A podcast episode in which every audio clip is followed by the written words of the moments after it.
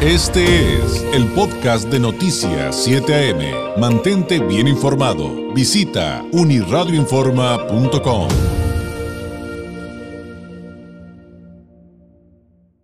Me da mucho gusto recibir aquí en el estudio a Sol Merino Cuevas, fundadora del Centro de Recursos para Trabajadores Migrantes en Tijuana, integrante del CEN del SUCOM, Sindicato Unidos con México Moderno, exdiputada federal. Sol, bienvenida, muy buenos días. Muy buenos días, muchísimas gracias. Gracias por la invitación.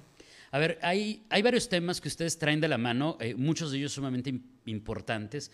Hemos estado hablando de lo que han hecho, por ejemplo, eh, en, en, el asunto de criticar, pero también promover la equidad en materia de género en, en el ámbito laboral, por, por, ejemplo. Y ojalá nos dé tiempo de hablar de eso, aunque sea un par de minutos, pero hoy nos trae aquí el tema de los desplazados, de, de los migrantes. Eh, y ustedes están con un trabajo de, de, creo, primero de información.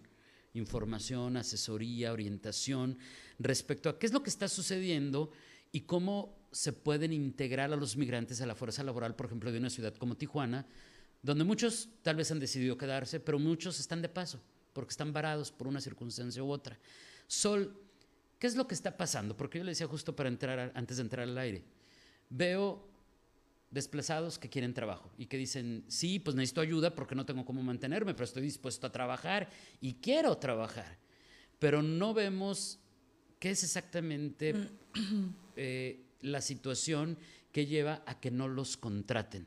¿Qué está pasando? Mira, pues nosotros hemos estado viendo en el sobre todo en el tema del sindicato, ¿no? Hemos estado muy involucrados con los trabajadores y poco a poco nos hemos venido dando cuenta de muchas situaciones. En su momento, en el 2016, a mí me tocó ser parte del gobierno, fui delegada municipal en la ciudad de Tijuana, en Otay Centenario. Entonces me tocó la caravana del 2016, la primera caravana que llegó de haitianos, que eran muchísimas personas. Me di cuenta de las deficiencias que teníamos yo en ese momento como gobierno, como delegada municipal, el, el no tener alcances ni tampoco políticas públicas o simplemente el saber que en la agenda de nadie existe el tema migratorio. ¿no? Entonces nos empezamos a dar cuenta de eso. Cuando me involucro al 100% en el sindicato, veo las empresas que tienen esta parte de que, sabes que me hace falta gente para que venga a trabajar, a cubrir estas áreas. Me empiezo a dar cuenta que hay trabajadores migrantes que vienen de otros países que están dentro de las plantas, pero que están trabajando con papeles que no son eh, ahora sí que reales o de su identidad real y eh, empezamos a ver muchísimas situaciones. Empezamos a involucrarnos con toda esta gente de Haití y eh, los empezamos a llevar nosotros, sabes que te vamos a acompañar al SAT para que saques este documento. ¿Por qué? Porque nos dábamos cuenta que les cobraban dos veces el mismo trámite, ¿no? Y con, la barrera número uno era el idioma. Entonces lo que empezamos a hacer fue a la persona que conocíamos de una empresa donde ya había un grupo a lo mejor de personas de Haití, le decíamos, vente con nosotros, ayúdenos a traducir para poder ayudarle a esta persona. Y así fue como empezamos a enrolarlos en ese sentido. Poco a poco nos empezamos a dar cuenta que las empresas no traían la información correcta o también estaban temerosos por el tema que dice la ley federal del trabajo, que solamente el 10% de los trabajadores que están dentro de la plantilla pueden ser extranjeros. El otro 90 solamente tienen que ser mexicanos. Entonces, hay un tema también ahí, es una limitante al final del día y que también pues va a generar un poco de incertidumbre para el empleador en el sentido de, oye, pues, ¿qué tal si contrato uno más o lo que sea? Yo lo necesito, pero pues ya no puedo, ¿no? Hasta aquí me quedo. Y eh, hay muchas otras barreras que también yo creo que una de las más importantes es el tema de la información, porque muchas empresas dicen, yo no puedo contratar a un migrante que tenga una visa por razones humanitarias, cuando la ley de migración dice que sí lo pueden contratar. Ahí hay uno de los grandes errores. Así es. Entonces estoy viendo, eh, perdón por la interrupción, Sol, pero quiero abrir un pequeño paréntesis. Veo que en ese momento, eh, cuando usted tenía ese cargo, había voluntad Así es. Porque además yo recuerdo, mucha gente dice, no, es que sí es un desastre porque llegaron eh, este, muchos salvadoreños eh, y, y, ya nos... Y, y, no es, y, yo decía, no es cierto, nosotros lo, lo, lo, vivimos y lo reportamos y lo fuimos a, a, consignar en ese momento. Los haitianos, para empezar, fueron sorpresa. Así es. O sea, no fue que ya sabíamos que venía la caravana, de repente -huh. ya estaban, o sea, no, sabe, no conocemos también el tema, pero por otro lado, eh, estaba este asunto eh, de la barrera del idioma, eh, pero en ese entonces creo que vi más acción. Y a pesar de la tremenda cantidad de haitianos que llegaron en unas cuantas horas, en unos cuantos días, hubo hubo coordinación. Así es. Y creo que hubo voluntad política, incluyendo las partes delegacionales. Así es. Sí, fue un tema, eh, la verdad es que en ese gobierno se trabajó muy rápido, pero al final yo cuando estaba sola en la delegación era como, ¿y ahora qué hago? ¿no? Entonces al final eh, se logró hacer algo en equipo, porque creo que este, se logró llevar la gente a los albergues, que al final del día, ahorita nos encontramos con los albergues que están rebasados. Sí. Y aparte hay una situación muy importante. Solamente dejan que las personas estén dos semanas en los albergues y en algunos casos, actualmente, por ejemplo, en el santuario migrante solamente aceptan a los que vienen con niños y dos semanas. Y ya de ahí tienen que incorporarse en algún lugar. Entonces, ¿cómo van a incorporarse a rentar un lugar si no tienen economía? Claro. Entonces yo creo que la manera o una de las cosas que nosotros buscábamos al formar este centro de recursos para trabajadores migrantes es eso, insertarlos en el mercado laboral para que ellos ya pudieran cubrir todo ese tipo de gastos. ¿Por qué? Porque al final todo lo demás es asistencialismo. Entonces no estamos haciéndolos ni ayudándolos a que ellos solos puedan eh, lograr obtener todo lo que requieran. ¿no? A ver, entonces eh, vamos desglosando por partes. Cuando yo me pregunto por qué si hay déficit de mano de obra en muchos sectores, no solamente la maquila, de repente lo mencionamos mucho porque es donde a lo mejor hay más, pero hay déficit de, de, mano de, manos de trabajadores en el sector restaurantero, en el hotelero, qué sé yo. Pero los empleadores no lo resuelven. Entonces, ya entendimos dos puntos. Número uno, solamente 10% pueden ser extranjeros, pero no todos los desplazados que están aquí son extranjeros. y dos, la ley sí permite contratar a refugiados, lo cual es un gran, una gran desinformación la que tenemos al respecto. De ahí, ¿a qué otro punto iríamos? Yo creo que el otro punto importante es la, la mm, más bien, más que desinformación, el tema de cuando llegan los migrantes a las barandillas de las dependencias o instituciones de gobierno, que a veces no se les da toda la información eh, clara, ¿no? Creo que es un tema de sensibilidad donde también, eh, pues a veces nos ataca un poco la xenofobia y lo voy a comentar, es un caso que nos toca continuamente. En el SAT, para que las personas migrantes puedan obtener su RFC, eh, solamente los atienden los martes y los jueves y solamente atienden a cinco migrantes extranjeros. solamente cinco. Así es. Y eh, tienes que hacer tú buscar la forma en que puedan atender a más, porque al final tú te vas un martes o un jueves en la madrugada, porque ellos se van desde las 3, 4 de la mañana a hacer fila. miles. Para ser los primeros en obtener ese RFC. Entonces, creo que falta un poquito más de apertura al ver que hay muchísima gente que quiere obtenerlo. ¿Por qué? Porque quieren trabajar. O sea, hay que este, unir esas voluntades y realmente ayudarlos a que se inserten en el mercado laboral. Al final, hay, no hay que ver a la migración como un delito, no hay que verlo como un catalizador para las economías locales. Creo que, si bien es cierto, si necesitamos gente que se emplee y si tenemos varias vacantes en, cualquier tipo de industria o servicio, pues yo creo que hay que darles la posibilidad de que puedan incorporarse en el mercado laboral, ¿no? Creo que ese es uno de los puntos más importantes. Y ustedes eh, eh, se acercan, o sea, esto, esto que nos platica Sol, ustedes se acercan con los migrantes para asesorarlos, para informarles, o sea, ¿hay contacto directo con ellos? Mira, ha sido, hemos buscado diferentes formas de llegar a los migrantes.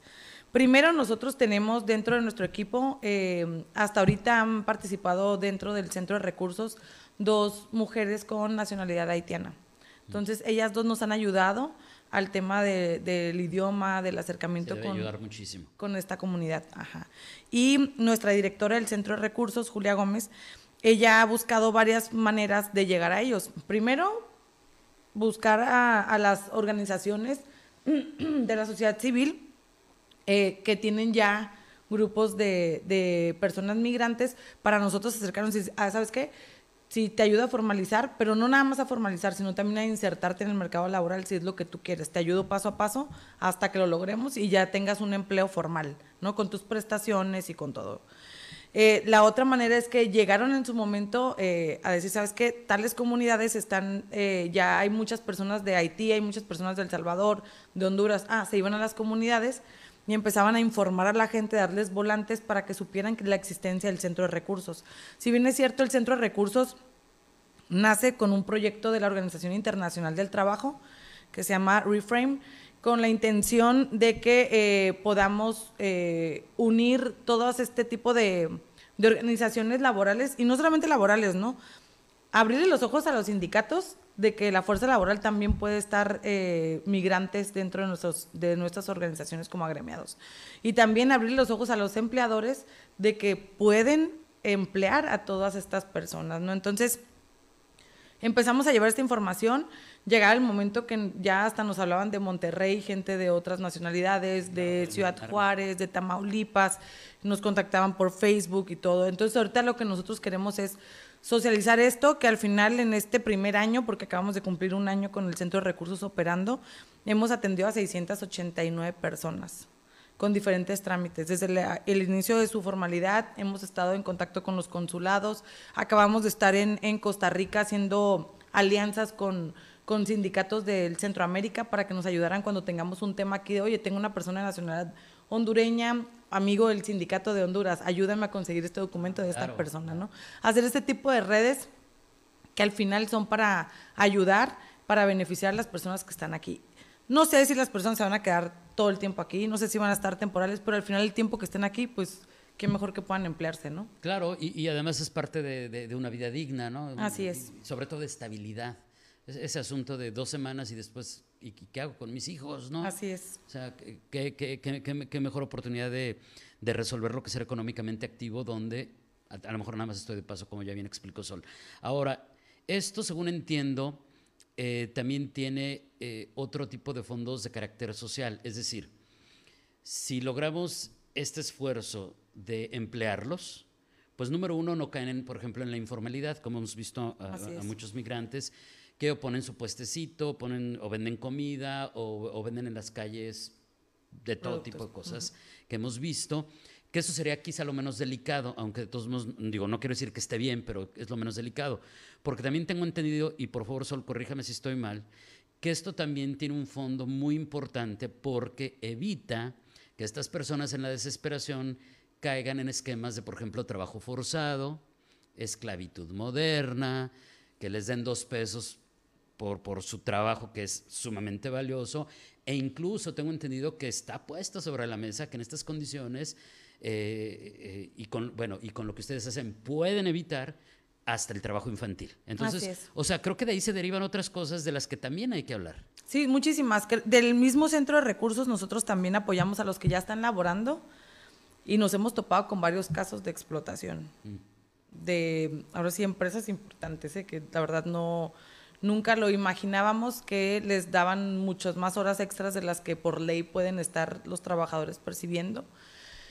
Y pues las personas al final del día llegan aquí con la intención de quiero trabajar, no me importa lo que tenga que hacer, pero yo necesito dinero para pagar mi renta, para pagar mi comida, para pagar lo que yo tenga que pagar. Entonces ahí nos encontramos con este tipo de situaciones donde también les damos acompañamiento ante el centro de conciliación para que ellos puedan hacer todo su proceso legal y poner las demandas que tengan que poner por este tipo de violaciones a los derechos humanos y a los derechos laborales. Derecho por estar trabajando en nuestro país. Así es.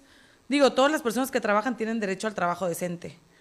Claro. Trabajo digno. Eh, Sol, se nos acaba el tiempo. Digo, eh, un, comentario breve de, mi parte, ¿no? Sol, es, eh, es este asunto de que esto también nos ayuda a generar empatía. Em, ¿Cómo nos quejamos? Mucho. Y reclamamos y levantamos la voz y hasta manifestaciones hacemos por la manera en que tratan a los mexicanos en el exterior. Por ejemplo, los migrantes en Estados Unidos donde tienen que trabajar con un papel falso. ¿No? Es, la, historia. La otra, les pagan menos de lo que deben. Les eh, pagan, pero no les dan prestaciones. Entonces, ¿realmente, realmente somos eso o no somos eso? ¿Quiénes somos? Empatía. Eh, por favor, no caigan en discursos antimigrantes, no caigan en discursos xenofóbicos. Eh, nosotros también estamos ahí. ¿Qué cree? Somos parte de. Y lo más importante es la parte de los derechos y la parte de los derechos humanos. Sol, le agradezco enormemente esta visita. ¿Con qué podríamos cerrar la plática? Yo solamente quiero cerrar eh, comentando que emigrar no es un delito, si bien estamos en una ciudad Tijuana construida por migrantes nacionales y extranjeros y creo que eso hay que resaltarlo. Ya hay que dejarnos de que Tijuana se ha visto de manera negativa en todo el mundo. Hay que buscarle el lado positivo. Los tijuanenses somos amables, recibimos a todos los que llegan del mismo país o de otros países. Creo que hay que mejor unirnos en nuestras diferencias y hagamos la diferencia, ¿no? Sol, le agradezco mucho y pues eh, espero su visita muy pronto una vez más porque se nos quedó sobre la mesa sobre los trabajos que hacen en, en materia de equidad de género, sobre todo en el ámbito laboral, que aunque hay avances, híjole, Falta mucho. Falta muchísimo, falta muchísimo. Muchas gracias. Gracias. Es, es Sol Merino Cuevas, fundadora del Centro de Recursos para Trabajadores Migrantes en Tijuana, integrante del CEN del SUCOM, el Sindicato Unidos con México Moderno, exdiputada federal.